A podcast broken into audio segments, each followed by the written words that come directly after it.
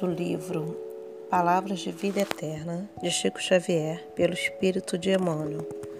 Lição 80. Bendigamos. Porque quem quer amar a vida e ver os dias bons, refreia a sua língua contra o mal. Palavras de Pedro, no capítulo 1 de Pedro.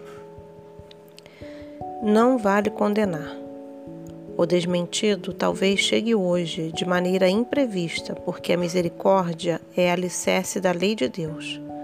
Reflete quantas vezes já observaste o socorro invisível ao que era tido em conta de mal irremediável. Viste doentes graves voltarem repentinamente à saúde quando já se achavam sentenciados à morte. Conheces malfeitores que se transformaram em homens de bem quando pareciam totalmente afundados na delinquência.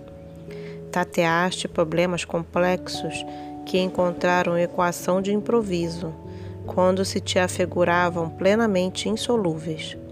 Choraste sobre situações inquietantes que tomaram rumo salvador quando tudo te fazia crer em tragédia.